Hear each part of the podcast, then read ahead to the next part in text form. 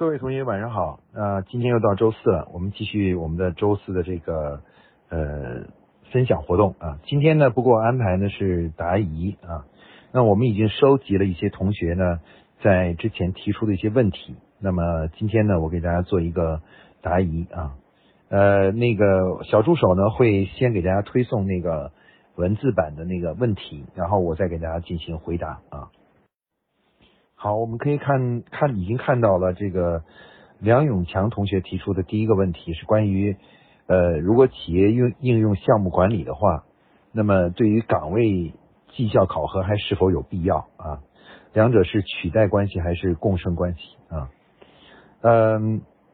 如果推广了项目管理以后的话呢，其实从最终来说呢，是会完全取消呃 KPI 式的岗位考核。啊，是要完全取消的，因为未来呢，我们考核员工呢，就是以这个唯一的一个就是项目积分啊，就是你在工作中取得的项目积分，作为衡量你工作贡献的一个多少大小的一个唯一标准啊啊，这个目的也很简单，就是为了让我们未来的绩效考核工作变得更简单，更容易操作啊。如果我们只有一个呃积分这么一个统一方式考核的话，那是最理想的了。呃，这个传统的 KPI 模式啊，其实是是比较麻烦的。那因为每个岗位都要单独写出自己的与这个岗位相关的一些所谓的 KPI，而且最重要就是每个月都要评。每个月都要评的话，由于它其中有一部分是比较客观的啊一些数字，有一些呢又是一些相对比较主观的，所以说呢，在实际工作中呢就会遇到问题，就就是一是很麻烦。月月都要评，然后每个月都要去考考评，K K，所以 KPI 本身它是一个，呃，怎么说呢？不是特别科学，科学度还不够高的这么一种绩效考核方式啊，实际操作起来呢又很麻烦啊。那么我们未来呢会推广项目管理呢，会推广项目积分制啊。那么不管是项目经理还是项目的里面涉及到的专家啊，甚至包括涉及到的执行人员，都会有积分啊。那么积分呢，就是对他们的这个工作的呃数量、质量的一个总体的一个反应，呃一个反应啊，工作做得好与不好呢，其实呢也都是呃能够反映在这个积分里面。所以说，基本上如果项目管理完整的，就是把量化管理体系中的这个项目管理板块，还有年度经营绩效板块等等板块都推完了以后，全部都建立起来以后的话呢，基本上来说呢，这个项目管理这个积分制模式啊，就将取代。呃，原有的 KPI 模式，KPI 模式就可以取消了啊。当然了，可中间呢可能会出现一个过渡期，过渡期就是说，呃，你可能不是把所有的工作都项目化了，你可能是只是你你做的项目就是指的主要指的是一些比较重要的工作，你才会立项。然后呢，不重要的日常工作呢，你就不立项，就采用了一些叫做呃日常工作这种方式。那么 KPI 呢和项目管理呢，会有一段时间会并行。呃，所以说，从从总体上来说呢，项目积分的诞生，这种工作方法的诞生呢，就从绩效角度来说，就是为了要去取代这个原有的 KPI 这种比较复杂而嗯麻烦的这种管理绩效考评方式啊，它是要彻底替代的。但是在你实际导入过程中呢，就看你导入的速度和力度了。如果是速度力度比较大的话呢，就可以一下替换。但是如果是你可能分几个阶段来做，比如说先去把重要的工作项目化，其他的工作先还按原来的方式做，那就出现了双轨制。那双轨制就会出现项目积分和这个呃平衡积分卡卡这种 KPI 的模式呢，还是会共存啊。当然，我刚才说了，最终最终还是要彻底取代啊，就是我们未来评价员工的这个呃工作贡献和考评的模式，就是只有唯一的一个基本单位，就是积分。啊，项目积分。那么这种方式呢，它就是就是它就把所有的单位都统一在一起了，就不会出现很多种不同的考核的单位啊。KPI 的最大缺点就在于它由于跟岗位绑定，所以说它的实际上每一个呃每一个呃每个岗位上的考评的指标呢全是不一样的，所以说这样的话你就没法互相比较，甚至统计就都非常困难啊。而且呢，KPI 呢还有一个最大的缺点就是。它是非常，嗯，阻碍了我们呃跨岗位、跨部门的协作的，因为 KPI 会把每一个人锁死在一个岗位上，然后呃使他不愿意去做除了这个岗位上的几个基本指标、几个基本 KPI 指标以外的任何工作。那这样的话，如果别的部门需要协作啊，需要去呃成立一个项目小组协作的话，那么他其实没有任何动力，因为 KPI 是无法反映出他帮别的部门、别的人去别的岗位做事情的这种嗯结果的。所以最终呢，我们还是会取取消这个 KPI 这个模式，让每一个人呢都会呃以积分来衡量他的这个那什么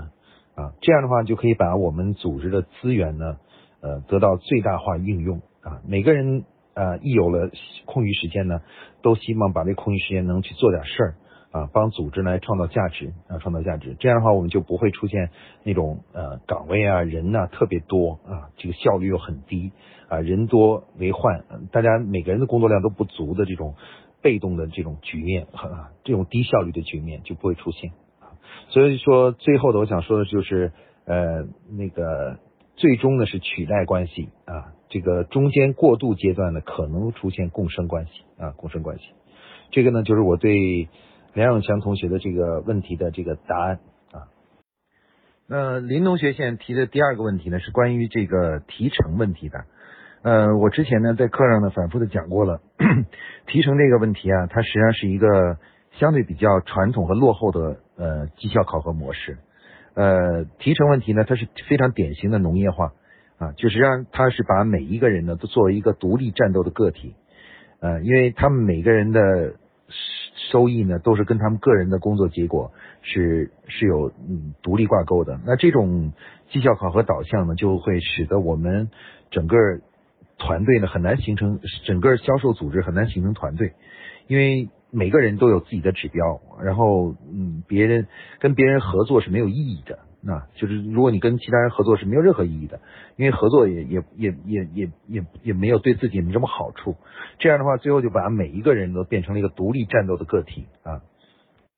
那么一旦形成独立战斗的个体的话呢，其实我们组织的这个这种生产力啊，生产效率啊。就会在被大大的降低，因为都变成了一个小农小农经济的模式，就是大家各干各的，你干你的，我干我的。所以提成模式呢，是它的第一大问题呢，就是什么呢？它实际上是降低了我们整个组织的效率，使我们每个人对公司的贡献呢，实际上都在降低，都被降低了。因为一个销售人员为了达成自己的目标，必须要什么事情都要都要都要干。那在这个过程中的话，其实他的整个工作效率是非常低的。啊，非常低的。相反呢，如果一旦我们打破了提成，采用这个工业化的这种协同、协同的方式啊，像流水线一样的去做这个工作的话呢，其实整体效率呢会大幅度提高，产出呢也会也会大幅度提高，销售的这个业绩也会大幅度提高。所以说呢，这个提成制呢是我是一直是比较反对的啊。呃，那么而且呢，这个提成制还有第二个重大的问题，就是造成了各个部门之间的不公平，因为。明显是做销售人员，销售人员他们收入的这种弹性空间会更大。那销售人员可能做的不好的，可能收入会比较低；但是做的特别好的话，会销收入呢会会远远的超出其他部门的员工。那其他部门员工呢，其实他那个收入的那个浮动的空间的弹性呢就比较小啊，就是一年干好干坏差别其实就一点点啊一点点，而销售人员就差得很远，你知道吗？看得很远，那么这样的话就会导致什么呢？部门之间的这种呃不平衡，就是有的有很多部门，就是后台的部门跟销售没有直接关关联的部门，他们的工作积极性呢就受到了打击啊，因为他们觉得不公平。凭什么？比如说像生产部门，其实也很辛苦，但是呢，由于没有这个销售的提成，所以说最终的结果就是生产部门的收入可能会给销售部门相差很远啊。那么。解决这个问题呢，最好的办法呢，就是把绩效考核的模式呢转转回到刚才我所提到的呃项目积分，也就是说呃我们会把每一次的每个销售人员的工作啊，就销售方面要做的工作呢进行整理和概括，概括成若干个不同的项目。啊，有些项目呢可能有直接的销售产出，有的项目呢可能也是没有直接销售产出，但是呢我们不再会用回款和销售的那个总金额作为一个考核指标。而是用他们完成项目获得的积分作为一个考核指标。那这个呢，这样做呢就是最理想的啊，这样做最理想的。这样的话呢，前前台后后台部门的使用的这种方法呢就都一样了，都是项目积分啊，就都是项目积分这种模式。然后呢，另外呢就是呃前台部门的话呢，呃，就是呃，他们也这个积分呢，其实也是跟这个呃销售是有关联的啊。因为我们一个项目呢是有积分的多少，那如果你想还保持这种激励作用的话呢，其实你可以把这个与销售关联的项目的积分呢弄得稍微高一些啊，高一些。但是记住了，千万不能跟总销售额挂钩啊。当然，这要销售额的达成呢是有一定的呃历史原因和这个运气原因在里面的。就有的时候一个人稍微努力一点，就运气好一点，突然做了签了一个大单，那么他的提成就很高。那这就意味着什么呢？就会就会有一种导向，就是说，其实每个人还是要看运气的。做销，我们的工作是要看运气的，收入高低也要看运气。那这个这种呢，是一个非常错误的文化导向。那如果我们采用了项目积分制呢，这个问题就彻底解决了啊。第一呢，它它使得团队员工呢能够互相配合起来啊。这个即使做销售工作，也可以形成呃团队，一个一个团队一个团队的。那么呃。因为大家可以一起做一个项目，然后如果做成了以后，大家可以一起来分积分，这样的话就使得团队中的每一个人都能感受到这个成功的这种带来的好处。啊，另外一个最重要的就是就是解决了不前后台部门的不平不平衡问题。前后台部门呢都采用这种项目积分制啊，大家都可以有机会拿到积分啊，只是数量多与少呢稍有差别。这样的话呢，就使得前后台部门。呃后尤其是后台部门认识到呢，这个机制呢是公平的，这个机制是非常，你看大家采用都是一种方式嘛，机制是非常公平的。呃，刚才我刚才说，刚才那个就是呃，这个林同学提出说，就是怎么想怎么想把提成和这个整合一下。那我认为呃最好的整合方式呢，就是呃销售类的这个工作的项目呢，由于他们呃挑战比较大啊，就是不可控性也比较大。所以说呢，会给出的项目积分的总每个项目的积分的总金额呢，总量呢会相对多一些啊。比如说后台的可能一般的项目可能是呃二十个、三十个积分，可能是前台的这个销售人员的项目呢，可能是八十个、九十个积分。这样的话就体现出来的这个对销售的这种。刺激和激励的作用啊，如果他们完成了自己的销售的这个项目的，达到了相关的目标的话，那么基本上他们可以得得到的积分呢是相对比较多一些的啊，多一些的。那这样的话呢，就是可以从某种意义上就是等于相当于两把两种模式就进行了什么呢？进行了整合啊，整合。呃，当然还有一种方法，还有一种方法呢，就是呃推广项目积分制。然后呢，同时的话呢，又能够又保持这个提成，只不过要把那个提成的比例呢要要进行降低。比如你原来你是提呃两个点，可能有了项目积分这个一块呢，就变成了只有一个点啊一个点。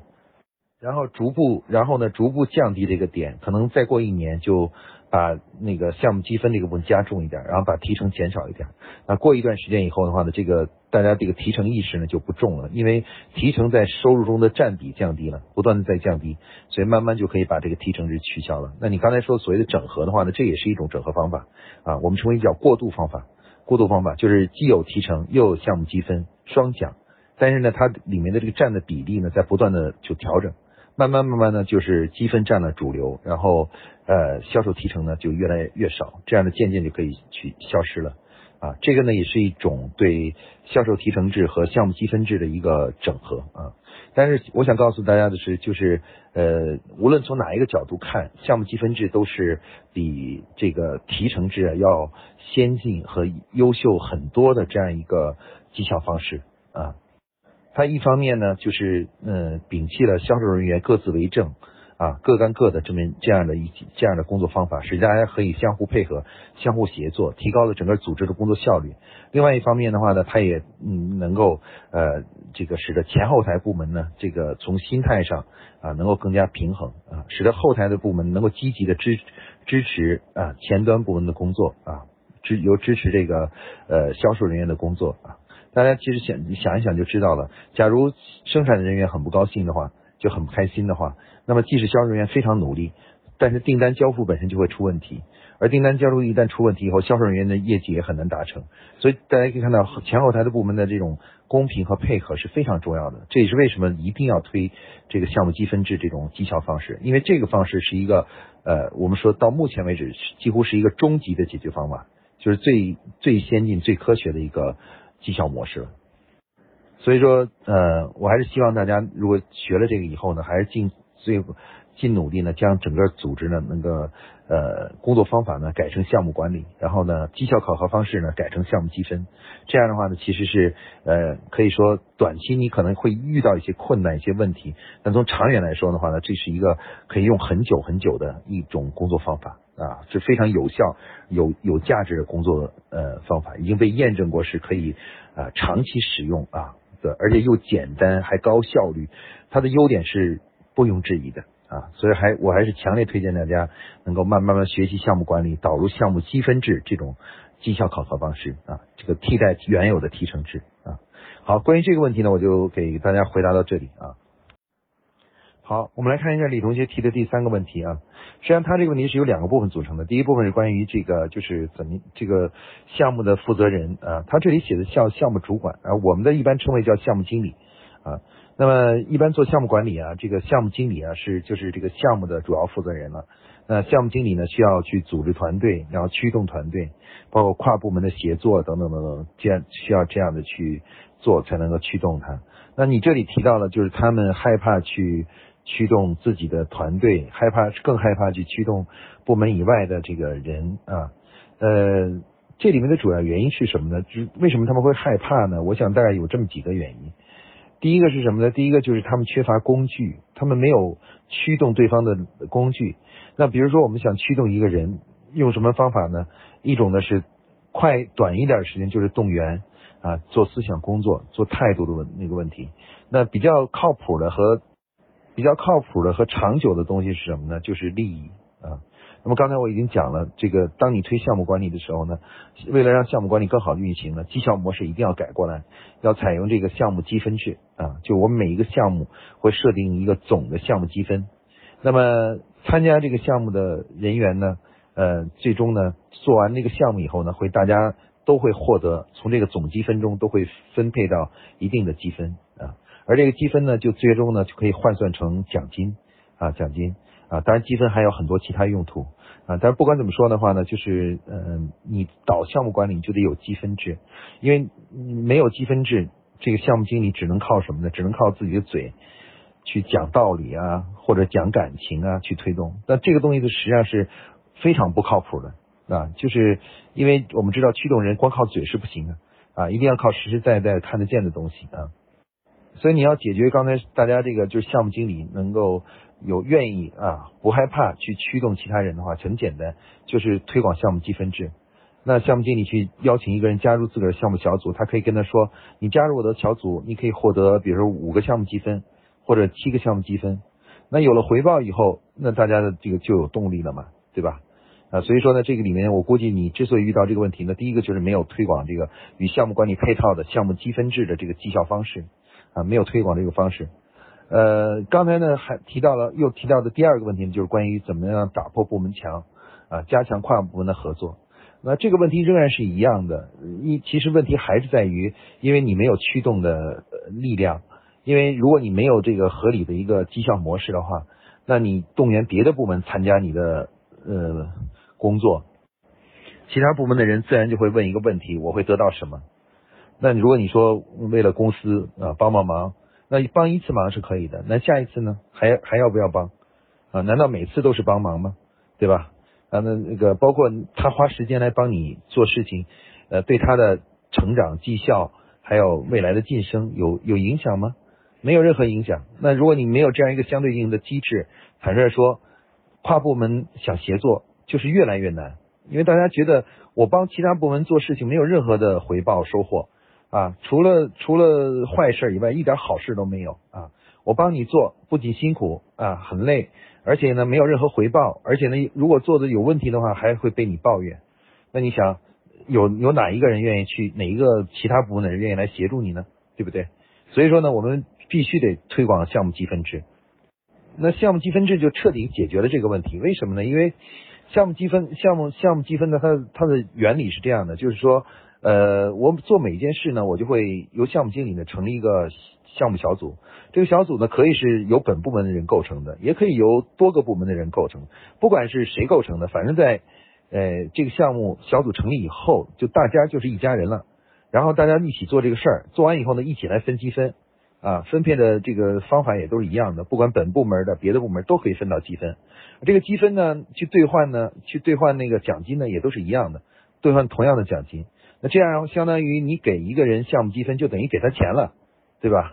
那比如你现在找一个别的部门来人到你这个小组里，项目小组的里来工作，那你就跟他说，你说你来到我小组里工作，我给你十个积分。那公司比如说一个积分兑三百块钱的话，十个积分就是三千块钱的奖金，就非常直接，然后大家一听就明白，而且也就愿意。所以说，千万记住了，就是说跨部门这些东西，包括一个项目经理去动员自己的下属积极努力的工作，其实。关键之关键的不是不能靠嘴说，也不能靠呃搞一些什么文化活动啊、建设啊什么之类的这样的东西。这个东西都是短期的，是不能从根本上解决问题的。呃，要想从根本上解决，只有一个办法，就是彻底的推广项目积分制。因为只有项目积分制，它就会彻底打打破部门墙，使得其他部门的人不仅不反对到这里来工作，而且会积极努力的呃愿意到这里来工作，因为他到这里工作，他等于能挣到积分嘛。你能挣到积分，就等于挣到钱了。那他为什么不愿意呢？他但凡有时间，他就会来参加，因为他是可以挣到对应的积分的。那积分就等于收入啊，他可以提高他的收入。那这样的话，有了这个动力以后的话呢，这个部门墙一下子就被打碎了啊，就没有这个部门墙可说了。因为反正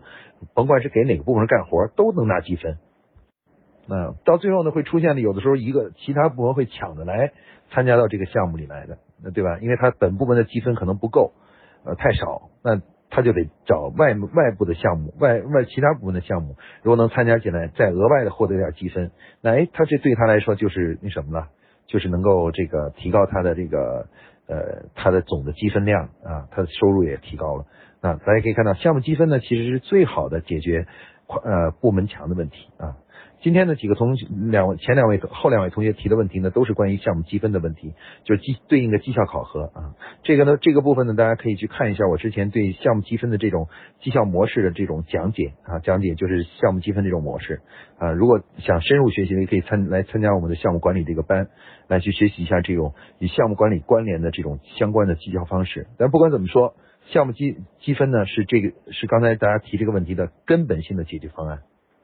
总之，项目积分呢，它是一个特别简单、自然，而且是能够长期使用的一个呃，就是让整个公司协作起来啊，打破部门墙的这么一个呃好办法啊。就是这种办法呢，既简单又实用，而且又能长期使用啊。所以说，呃，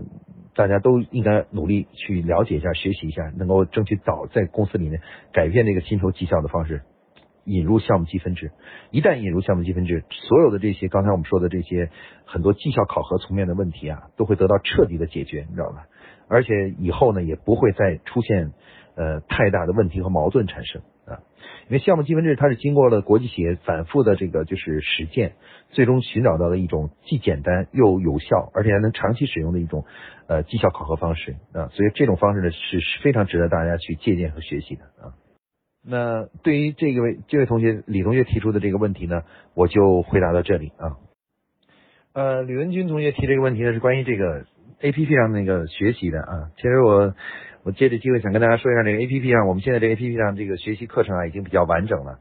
不管是管理方面还是营销方面呢，这个各方面的课程呢，已经基本都上上去了。那大家可以呃认真的学习，把它当成一个呃线上课堂或线上大学来进行学习一下。呃，至于关于刚才说产品部分的话呢，到底是呃就是边学边干呢，这个还是呃学完再全学完再干？我个人建议是这样的，呃有有些课程啊，比如像消费者行为啊，呃这些基础课啊，就像我们大学中学的高等数学这种基础课呢，是一定要先学完的啊。有几门课，比如说消费者行为、市场调研，呃那个品牌管理这三门课啊，一定要先学完，然后再。在那什么，因为这是一个总的纲领和基础啊，呃，那个呃，学完这三门课以后呢，其他的那些呢，比如像新产品上市啊、产品规划啊、需求研究、产品规划、新产品上市、概念开发等等这些东西呢，可以呃学一边学边做啊，一边学一边干，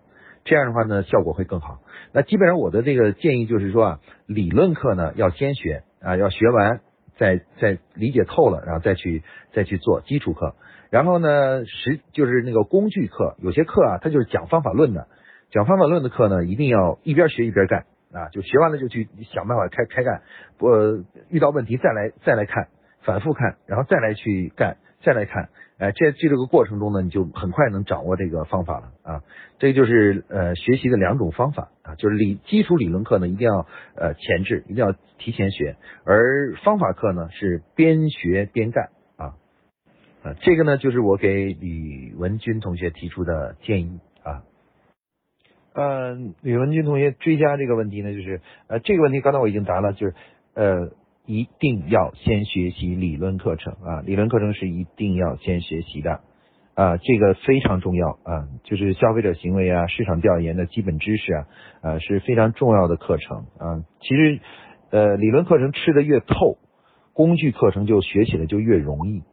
啊，理论课程要没吃透，想去学工具课程呢，就很困难，很困难，非常难。就是你，尤其你这个消消费者行为学没学透，呃，市场调研都没学透的话，你去搞新产品上市这个东西，你就真的真就不好学，也不好干啊。所以说，一定要先学理论基础，把理论课程学好啊，理解透了，然后就是再去学习这些工具课程啊。我当年之之前辅导一家企业的时候，呃。我辅导一家企业的时候，他们当时就是学习消费者行为学，他们把行为我讲的消费行为课拆成了以一个小时为一个单位的这样的课来，一个小时一个小时的来听，听完了就讨论，讨论完了以后大家吃透了，理解透了以后，然后再来那什么，再来去学下一个小时，就是这样就特别特别认真的去学习。啊，理论课是值非常非常重要的，一定要吃透，然后才能够把工具课学好。啊，那个工具课就会快。学的就掌握的速度就会快啊，这能够，所以说这个这个顺序还是要注意的啊，不能够不能上来就学工具课，上来学工具课就最后反而会呃做的很慢啊，因为工具课我讲的吧还不够，就是应该说还不够那么那么细，有些操作细节还没有。那一旦你学了工具课就不学理论课，那你到时候遇到细节问题的时候你就不知道怎么办了